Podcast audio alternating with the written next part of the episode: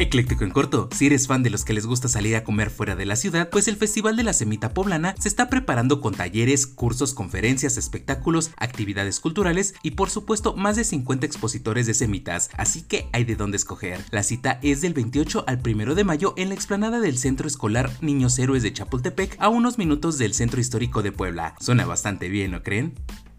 Por si te lo perdiste, las vacaciones de Semana Santa aún no terminan y ya anunciaron un megapuente vacacional para la educación básica, el cual inicia el 28 de abril por el Consejo Técnico Mensual y finaliza el 1 de mayo por el Día del Trabajo que es un día de descanso obligatorio. Vaya, vaya, yo sí quisiera descansar esos días.